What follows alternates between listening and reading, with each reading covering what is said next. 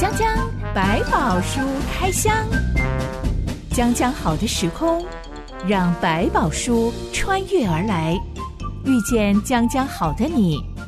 欢迎收听江江百宝书开箱。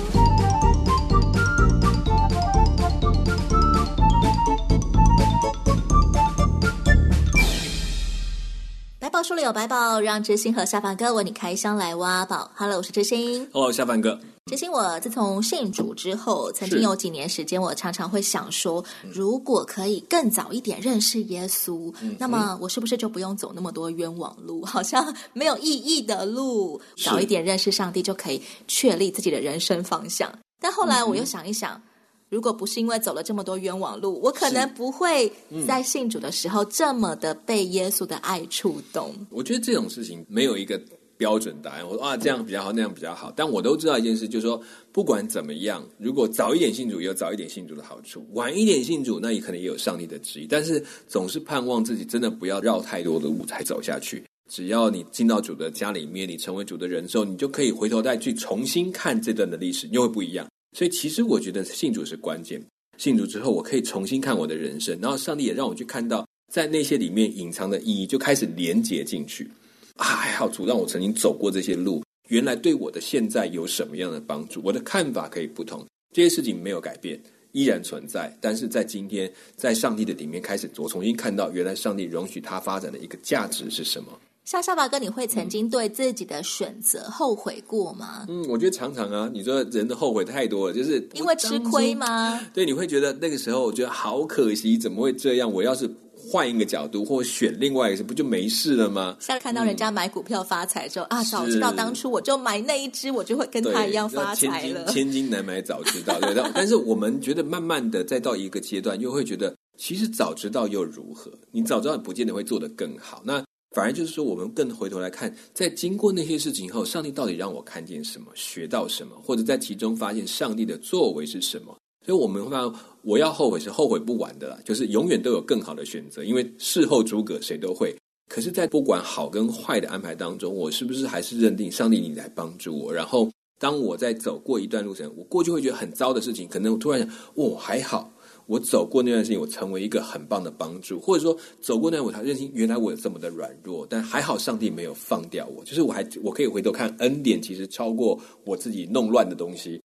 讲讲白宝书开箱，我们这阵子在开箱摩西的故事。嗯，像这些我就会觉得，如果我是摩西啊，当我不得不逃到米甸人住的地方的时候，我可能会百转千回的一直在想，我为什么要杀死那个埃及 督工呢？早知道我就循规蹈矩一点，不要做这么冲动的事情，现在也不会沦落到这种下场。是，但其实就在这种悲惨的下场里面，上帝也在预备他。他自己却不知道。过程当中，我觉得他就越把自己想想啊，我就把这个养羊的事情搞好，我就很专心在我这个事情就够，我能够在米甸人当中有一个容身之处，有一个被接纳的角色就够了，好好的过日子，就是慢慢在这里生儿育女吧，就走下去。我想他越来越把自己缩小，可是也也把他过去可能在皇宫里面养出来的某一些娇气，或者某一些因为学问或者这种。知识比较多，可能跟他有一种让自己骄傲起来、不自觉的这些东西，比他比他的同同胞更高人一等的角度拉回去，他可能也回到就是我们讲学校真正的是谦虚下来或谦卑下，这可能也是透过这个才磨掉了那个火气。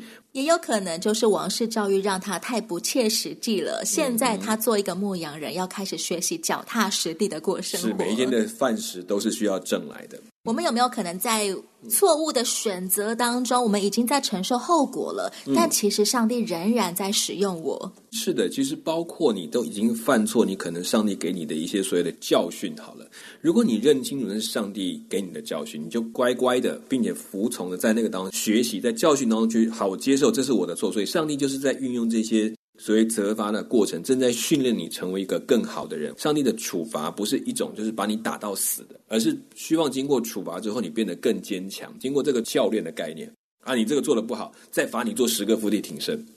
做完之后，好处是谁？是你是让你的体力变得更有力，才能够去应对这些状况和面对这些情形。所以，其实上帝的罚在他是里面，我常常讲叫爱之罚，是罚该有问题，不罚不行，会罚，但是罚的目的是为了让他成长。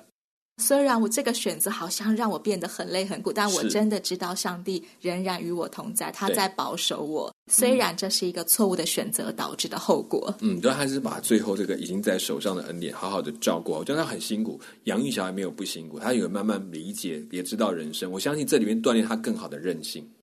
今天我们要来开箱的故事主人翁，这个摩西，他八十岁的时候才忽然间被上帝呼召。嗯，如果我是他的话，我大概会觉得很哦。对啊，这么老了才叫我出去，会不会早一点呢？干嘛不趁我年轻力壮的时候找我呢？现在我八十岁，你要叫我做什么，我可能都做不到耶。嗯，这段故事记载在出埃及记第三章一段月之后，我们来开箱。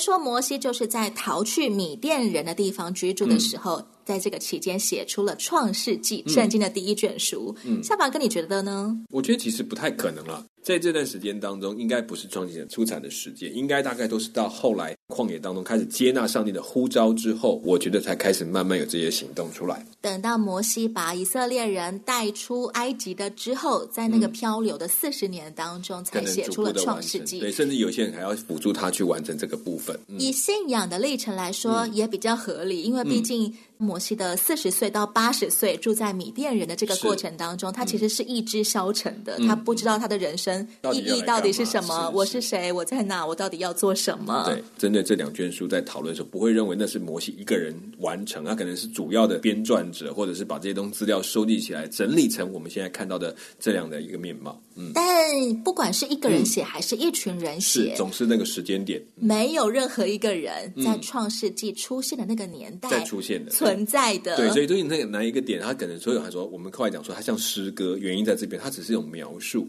它并不是一个确切的年代。可能是上帝显给他们看他怎么样创造世界的，是而他们一起把它完成吗？包括上帝的引导，一定在这里当绝对不会少。然后包括他们过去的传说的诗歌这些东西，可能放在一起，所以借着祷告过程当中，上帝就帮助他。编撰整理在成为一卷书，让大家可以去流传。所以这些故事或者这些曾经发生在他们当中有一些对于创世的事情，可能都有一点概念，只是谁去把它弄起来，需要有一个懂得这些文学的怎么去编撰的人呢，去把它完成。所以看起来摩西这一脉下来是有带出一些人去把这个东西陆续的变成一个正式的经典，大家可以一起来阅读。嗯、要能够写出创世纪，基础一定要是先遇见上帝，嗯、先认识上帝，才能从那个观点去出发。摩西的人生大致上都是用四十年做切分的。是第一个四十年住在埃及，头衔叫做王子；嗯、第二个四十年住在米甸，头衔变成了牧羊人。是这个时候的牧羊人摩西其实是觉得自己是个 nothing 的。嗯哼。但我们从他给他的大儿子跟二儿子取的名字，好像可以看出他的心境变化。嗯。摩西的大儿子名字叫做格顺，意思是寄居外人。嗯，摩西的老二名字叫做以利以谢，嗯，意思是上帝是我的帮助者。是，嗯，摩西怎么样在米店的寄居过程当中，慢慢的意识到上帝正在帮助我啊？嗯，我觉得可能从他一开始那种很自卑或者很很哀怨的角色。当一个童养媳，他是一个就是好像被收容的人，寄人篱下被收容的人，所以他一定有很多委屈，他必须要挨一些事情。可能慢慢他在当中也建立出一个，也就是说大家的信任，被接纳成这里面的人，甚至他可能也真的处理过一些问题，被看中了，所以他才能够慢慢恢复到一个对自己更加自信的地步，所以他才说上帝帮助我能够在这个寄居的地方立足，而且有家有业。但摩西以前在埃及王室所受的教育，他可能原本是、嗯、呃听过所有埃及的各路神明的，嗯、但他却选择以耶和华上帝为他的神。嗯，嗯，这其实可能跟他们的就是我们讲文化认同有关系。他一直想把自己认同为一个希伯来人，我是希伯来人，对，我是以色列人，而赐给我们以色列这个名字的就是耶和华上帝。没错，所以其实，在文化的里面有一些跟这个信仰的认同也放在某一个层面上。所以呢，他可能很自然的觉得，这个就是我们的家族来源。我们怎么会变成这么多的人？是因为上帝保守，使我们透过约瑟的祖先来到这里，要按着上帝的应许。所以对他来讲，这就是他的信仰的核心。也有人说，为什么他会选择米甸？所以因为跟啊，他们也有跟耶和华信仰有关联性，所以他可能也特别寻找这个团体。其实也都是那种对于寻根的渴求、嗯、身份认同的渴求。我到底归属在哪一群人里面？没错，因为这个就是既有文化跟信仰连结的地方，怎么又可以变成保留了文化，但又不会让他的信仰好像又跑到另外一边去？其实这是都可以谈的。那只是说，我们不可否认，每个人在寻求自己身份的时候，有时候信仰成为这个文化的其中一块的时候，确实是有挣扎的。那确实也会让他说更坚定，或者是更逃避。我们今天要来开箱摩西怎么样从第二个四十年跨到了第三个四十年。圣经说，多年过去，原本追杀摩西的那一位法老死了，以色列人因做苦工就叹息哀求，他们的哀声达于上帝，上帝听见他们的哀声，就纪念他与亚伯拉罕、以撒、雅各所立的约。这段描述好像是在说，上帝听见以色列人怎么样被虐待、被伤害，嗯、他就心生不忍。嗯，但今天世界上真的还有很多民族仍然是遭到当初希伯来人的处境，哎、嗯，他们被欺压、被歧视、被虐待、嗯、被忽视的。嗯，上帝都会关注他们的苦情吗？我觉得上帝是会，而且上帝还特别强调他是这些受压迫者的神。圣经上是一个例证，告诉我们说，上帝是这样的在乎这一群受压迫的人，他也去连续他们，怜悯他们。那耶稣基督来的时候，也是用这个角度来面对，他会去走向这群人当中。当然，你会讲说，那可是全世界有这么多受压迫的人，为什么他们没有被照顾到？对不对？好像没有看到各个族裔里面的摩西耶。嗯，但是上帝却其实也在透过当耶稣基督来到我们当，他也曾经说了说，其实你们要。把这些坐在上帝的身上，坐在耶稣的身上，最好办法就是把它坐在那最小的弟兄身上。其实上帝已经隐约把这个责任交给你们每一个看到的人，你们应当有所行动。所以不再只是说哦，我们等一个神机出现吧。这个时候没有办法，他们必须做一个证明，是上帝多在乎这样的人。所以反过来讲，透过圣经的教导提醒我们，我们现在就成为那个要为上帝去在乎这些人的人。所以也会鼓励每一个跟随基督的人，要记得你是要成为一个替上去关心你身边软弱的人的那一个角色。所以有人成为宣教士，有人在不断的为这些族群祷告。嗯，甚至还有。一些 NPO 的工作，他觉得我就是要进去这些最需要的地方去做我们可以帮助的事情，因为上帝在乎他们。有一天，摩西在何烈山放羊，是他的岳父叶特罗家的羊群。嗯，圣经说何烈山被称为上帝的山，是、嗯、这座山有什么特别呢？嗯，其实，在我们现在所谓的那个地方，大概看到就是光秃秃的石头山。那当地应该有很多座山吧？嗯，它就是一个山群，但是它都属于岩石型的山。比如说，在这个地方，他们有的时候认为，因为有常有打雷，或者说有干旱，所以这个地方显出那种上帝威严能力的地方，就会用这个方法来看。也可能是因为他们常常在这里献祭，就是说，可能对米甸来讲，这就是他们献祭的地方，所以米甸人的圣地的概念，类似类似这种概念，所以他们就会认为这个是圣山。是没错，有一丛荆棘着火了。火越烧越旺，而干枯的荆棘却完全没有被烧毁的迹象。是当地是不是很干旱的一个环境？嗯、而那些荆棘起火，是不是很寻常见的一个景象？目前来讲，我们没有听到说这种是一个常见的自然现象，所以这个都被称为这是一个神迹。就是说，在当地确实有很多类似那种小的草球啊，或者是荆棘比较浅土的那种东西，它不是那种灌木丛，对，不是那种高大型的那种树。那因为荆棘有长很高的那种，它是那种比较矮的丛的那种，甚至像一个草球一样，它都是一种特殊的植物，它们都能够在浅土的地方能够活下来。但是呢，你说被烧起来，因为这种很都是草本，或者说比较容易燃烧就变得灰烬的东西，这所以让他的惊讶是，他如果被烧火一下就没了，为什么它一直烧着？这才是最大的疑问。然后看起来里面的那些树枝或者那些干掉的枝子里面，好像一直保持原样，这都还是他最惊讶的东西。摩西也觉得好神奇啊，他就越走越近。嗯、这个时候，上帝从荆棘火焰当中说话了：“嗯，摩西，摩西。”摩西赶紧说：“我在这里。”嗯，上帝说：“不要进前来，当把你脚上的鞋脱下来，因为你所站之地是圣地。嗯，我是你父亲的上帝，是亚伯拉罕的上帝、以撒的上帝、雅各的上帝。上帝为什么要选择用这种很奇特的方式，只是为了吸引一个沉寂多年的牧羊人 摩西的注意？在摩西跟着迷恋过，他并不是忘记了对上帝的信仰。”但是也不可否认，可能也比较沉寂了，就是没有特别的感受，或者特别的想做什么事，反正就行礼如仪的继续这个信仰。我也上帝用一个方式，要特别的要做一个新的任务，新的方向，所以他开始用一个特别的角度来跟他呈现，这是有目标性的，就说让他知道这不是一个寻常的，因为他接下来要接的这个事情是比一般的做一个好人或做一件对的事情这么单纯，不是靠理智就可以理解的事情。现在我们常常用一种象征的含义来解读，为什么是荆棘起火而且没有被烧光，嗯，都会用焚而不毁来形容这个精神。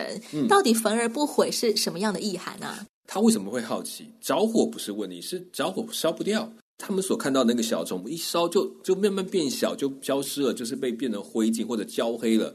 但他没有看到这个事情，那个火也没有消失，所以他就会很好奇，到底这个荆棘是什么？因为对他讲，如果有一个烧不坏的荆棘，它可以一直有火啊，它不用一直加材料啊，对不对？它这个火就可以带回去去用，那也是一种特别的一种概念，我觉得会吸引他好奇过来看。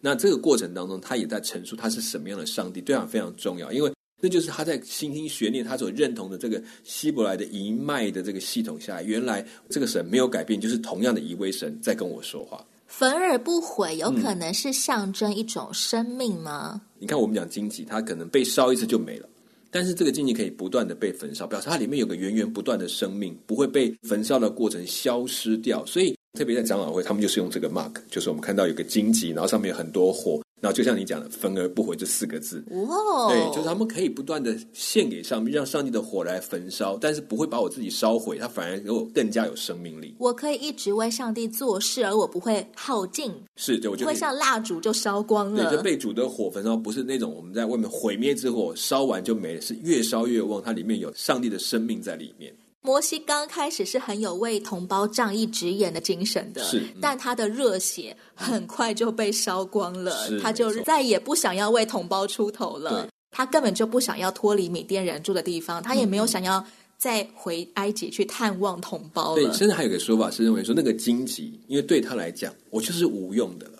荆棘是对很多，不管你做建筑做什么是没有用的。它就是如果我要开垦一个荒地，当柴烧本身也很不好烧，所以就是只能就一片把它烧掉，然后清掉之后我们就可以，而且处理它还要受伤，所以反映的就像是摩西他对他自己的看法，对，似乎有一种在那对对，所以反而有更负面的看法，反映告诉哎，即便是这样，当上帝要用他，就可以成为一个分而不会的荆棘。以前我是贵为王子，现在我是那一丛荆棘，没有用的。嗯，但是上帝还是可以用他的火来燃烧它。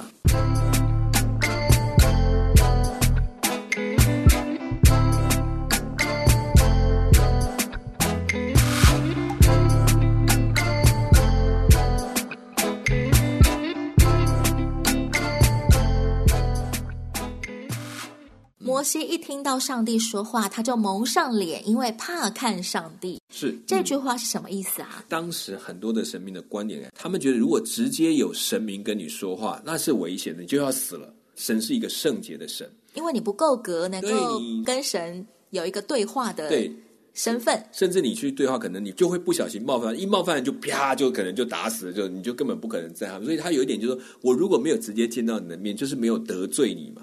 像呃，皇上出巡的时候，所有老百姓都要以示恭敬，对，头要脸要贴在地上。你如果头抬起来就被杀头了，他就觉得你有这个有企图、有冒犯，所以这就是一种你在塑造你的威严。那对当时来讲是一种传说，说哇，你看到神，你就一定要，不然你的不义会马上被引起他的审判。也表示摩西一直以来他都知道上帝，而且他敬畏上帝，没有错。上帝告诉摩西说，他知道以色列人在埃及所受的苦，嗯、他要救以色列人脱离埃及人的辖制，所以上帝就说：“我要差派你去见法老。”话说，如果上帝真的想要解救一群受苦的人，嗯、非得要先挑一个人才能够去执行这个计划吗？当然不需要。但是我觉得上帝在他整个计划里面，不管找亚伯拉罕，不管找这个之前的挪亚，这些都有一件事情，他都在找人跟他一起。整个让世界认识他的计划里面是让所有人来参与的，所以包括拣选这些人，形成我们现在读的圣经的内容，也包括他们在那个时代里面的生活里面，都透过他们去让别人发现我的上帝是谁，然后这个过程当中他们才去认识这个神。所以，上帝其实是让人参与他整个的很大的心意跟计划的里面。基督徒所相信的造物主其实是很喜欢跟被造者嗯进行互动的嗯，嗯，特别是人，因为在这点上，我们在曾经说创世里面提到说，他用他的形象造我们。其实这个形象的概念就包括里面的理智、对话、灵性，使我们可以明白或者去查验、去思考这些在我们身边发生的事情，我们就更能够把我认识的神传递给还不认识的人，或者是透过我的生命、我的形态，他们会去思想：诶，为什么信这个上帝的人是这个样子？然后进而回到造物主的面前。我想这些都是为什么上帝需要这个过程，要让更多的人认识他，他要让更多人能够回到他的面。所以，这个整个宣教的行动跟计划是上帝一直在进行的诅咒。我记得哆啦 A 梦有有一集里面就讲到，哆啦 A 梦拿出了一个新的道具，能够创造出一片新天地。嗯，而当探照灯去把一个新世界创造出来之后，嗯，他们却越来越发展成觉得。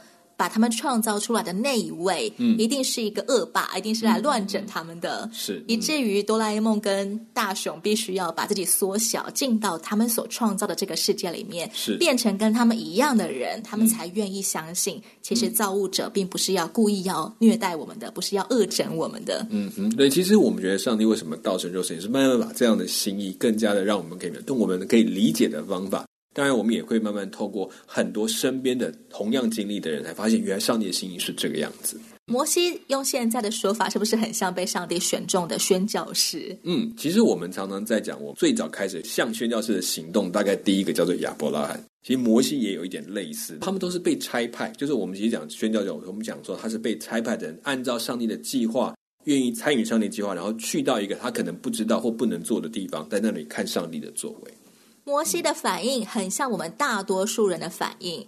我算哪根葱啊？我怎么可能走到法老跟前，然后现在就叫他你放了以色列人呢？嗯、尤其当时候法老的地位相当于神明，嗯，上帝却保证说：“我必与你同在。”你要对以色列人这样说：“那自由的打发我到你们这里来。”耶和华是我的名，直到永远；这也是我的纪念，直到万代。嗯，整本圣经里面，我们好像是第一次听见上帝自我介绍，嗯，但他用了一个有点抽象的词，什么叫做“我是自由的”？这个就是我们讲自由、拥有这两个字，我们常用在上帝的这个名字当中。英文叫做 “I am who I am”。对，其实，在希伯来文，在这个上帝的名字，它有把这个字缩写变成一个字，但是我们没有办法读那个字，所以，所以呢，有的时候我们就是自己加了母音，变成我们讲所谓的耶和华或是雅卫这个字的一个名称。那它的意思含就含包括，就是说我不是靠任何的存在产生的，所以我是自己产生的，而且我是永远存在的那一位。你说这个字原本只有母音没有子音，是不是？呃，如果假设他原本要说子音没有母音这样子，只有子音没有母音，对对，就他的词语方式，嗯，是不是有点像我们？好像现在如果假设他要说我是上帝，好，听起来就好像是我是，对对对，就是一个气音，所以他们通常不会念，他们看到那个字就念 My Lord，就是我的 Adonai 这个字叫这个希伯来文就是 Adonai 是我的主，那个声音一出，摩西立刻就知道。他是耶和华上帝。他可能是一个完整的话，我真的就是自己存在，并且永远存在的那位神。所以这个其实把这个意思更容易让我们。所以在英文翻成中文之后，就中文里面有点困难，就是自由拥有。大家会那个自由是吧？我自己有，自己就有的。对，我这个是不是谁创造了我？对，不是谁把我生出来的。对，他不是被造的，还是有，原来就有。从有这个事情，他就有了。然后而且这个东西是不停止的，一直到延续到永远。当世界都结束，他还是在那个东西。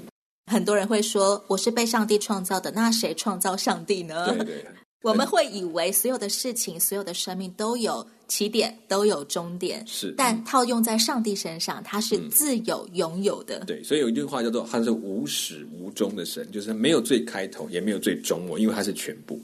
上帝还清楚指示摩西要向法老提出要求，是耶和华希伯来人的上帝遇见了我们。现在求你容我们往旷野去，走三天的路程，我要祭祀耶和华我们的上帝。是、嗯、这个理由听起来有点烂耶。嗯，如果你当面跟一个贵如神明的法老王说：“哎，我们的上帝遇见我们，他叫我们要走三天路去拜他。”对，这种理由感觉很敷衍，很像是故意来耍法老的。嗯、这个理由其实你要说他敷衍嘛，也敷衍，但是也可以说很实际，因为神讲的话哪会合人的道理呢？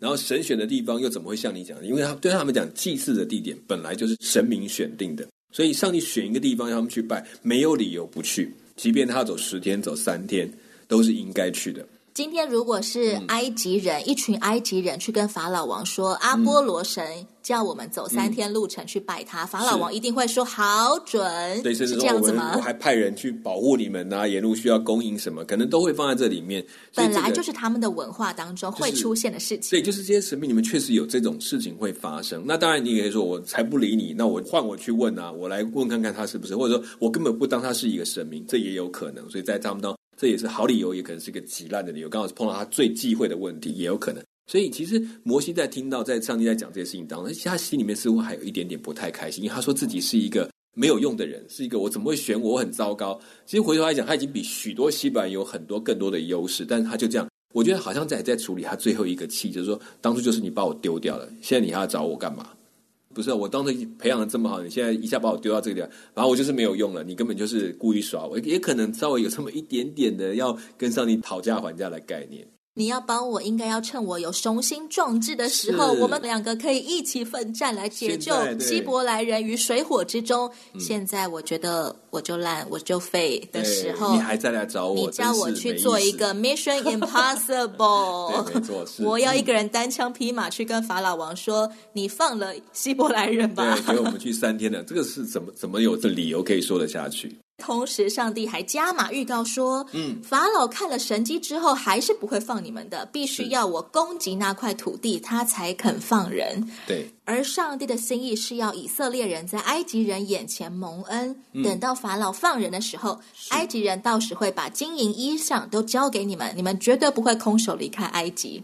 嗯，我们也可以说，上帝就是要埃及人去赔偿。他们这些年间对以色列人造成的伤害吗？当你们离开，这个是一个证明，表示说你们不是羞辱的离开，你们是风光的离开，你们是恢复了荣耀的离开，不是我在慌忙的逃跑，我们当逃犯，而是人家送我们，你们快走，我们送给你们，我们欢送你们。所以这个角度对他也是重新建立这个民族自信的其中一个很重要的一环。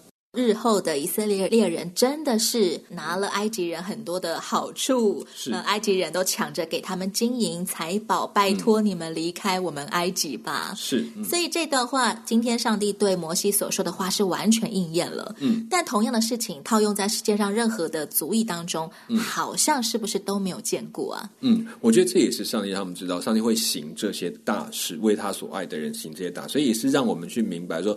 对，他没有错，可能不是一直在发生，但是这件事上帝的原则，所以他也会在他将来也要在这些信他里面去做的我们没有看过的事情，所以当然也有在其他地方发生类似的，上帝怎么去拯救一些民族，一个被歧视、被欺压的民族，当他们终于能够脱离欺压他们的民族的时候，他们竟然是风风光光的离开。没错，有哪个族裔是像希伯来人这样啊？嗯，只是让我们看到一个上帝的真实面，但是不可否认。这是在圣经的预备的过程当中能够记载下来，让我们可以将来是按着信心进入的人，可以相信，不管怎么样，其实是一切都绝望的时候，上帝的拯救仍然有效。在人看起来完完全全是 Mission Impossible，是，但上帝就是 I am possible。对，然后就中间你就开始看到以色列也经过许许多多的坚韧，甚至学习，甚至自己也在当中有很多的教训。我觉得都是为了帮助我们将来走这个信仰的路，不是一路平顺，但是一路都有上帝。摩西的第二个四十年当中，早就已经全盘打掉重练了，嗯、而现在他正准备迈入第三个四十年，是仿佛上帝的呼召又再一次让他被迫要全部打掉重练。嗯、到底我作为一个牧羊人，能够有什么样的资格去站在法老面前呢？嗯、下一回就让我们来看一下摩西如何踏上他人生中第三个四十年。讲讲百宝书开箱，欢迎你跟我们分享。如果你是摩西，八十岁的时候听见上帝呼召你，你会有什么反应呢？是的，嗯，小凡哥要先回答一下吗？我觉得对我第一个人想说，天哪，这时候叫我会太晚了一点呐、啊。然后第二个我可能也会觉得说，我现在回去什么人人生地不熟，谁要理我？我觉得这都是很真实的。我在想安养晚年呢，你不要叫我，嗯、你去去去吧。对啊，我觉得我回去可能我现在八十，可能很多人都不认识我了。我是哪根葱哪根蒜，大概都没办法了。我是真心，我是小满哥，我们下回空中再会喽。OK，拜拜，拜拜。